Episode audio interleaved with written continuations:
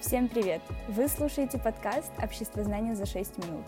Меня зовут Трискина Полина, и сегодня за 6 минут я объясню вам одну из тем общества знания. Сегодня мы поговорим про один очень интересный процесс в экономике, а именно об инфляции. Итак, инфляция – это потеря бумажными деньгами первоначальной ценности, что несет за собой увеличение цен на товары и услуги, не подкрепленное ростом их качества.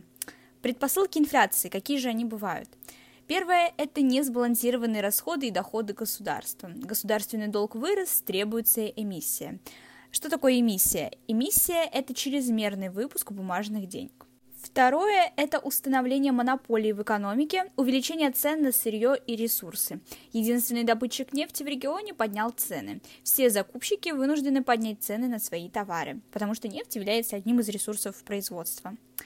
Уменьшение объемов государственного производства. Денег стало больше, чем товаров, которые можно на них приобрести.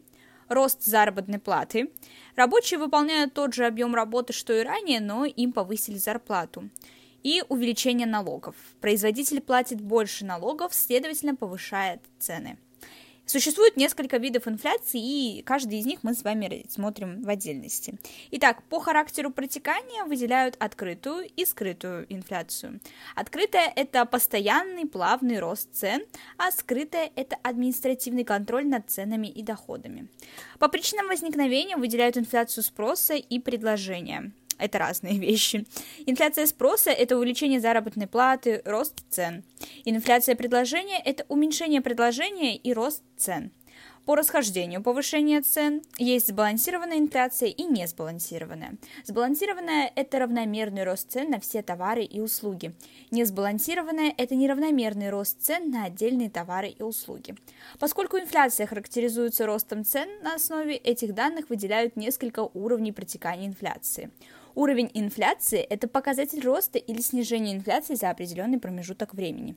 Выделяют умеренную или по-другому ползучую инфляцию. Это рост цен до 10% в год. Закладывается в прогнозы государственного бюджета.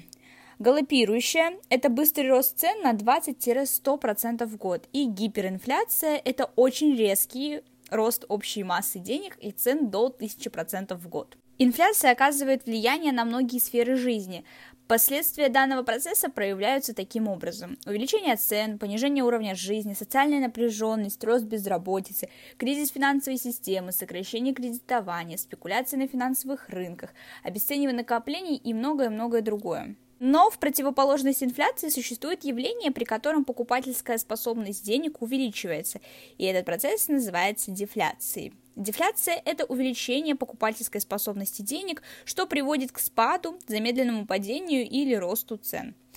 Для дефляции характерно уменьшение общего количества выпускаемой продукции и рост безработицы.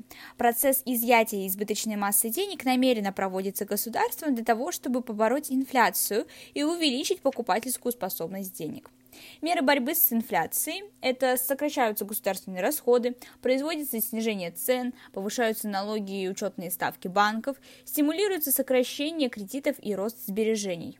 Помимо дефляции, государство может бороться с инфляцией следующими способами. Это деноминация, то есть замена денежных знаков, реформа денежной системы, прекращение эмиссии, балансировка доходов и расходов, развитие производства и индексация, увеличение с учетом роста цен, фиксированных доходов населения, пенсии, зарплаты, пособия.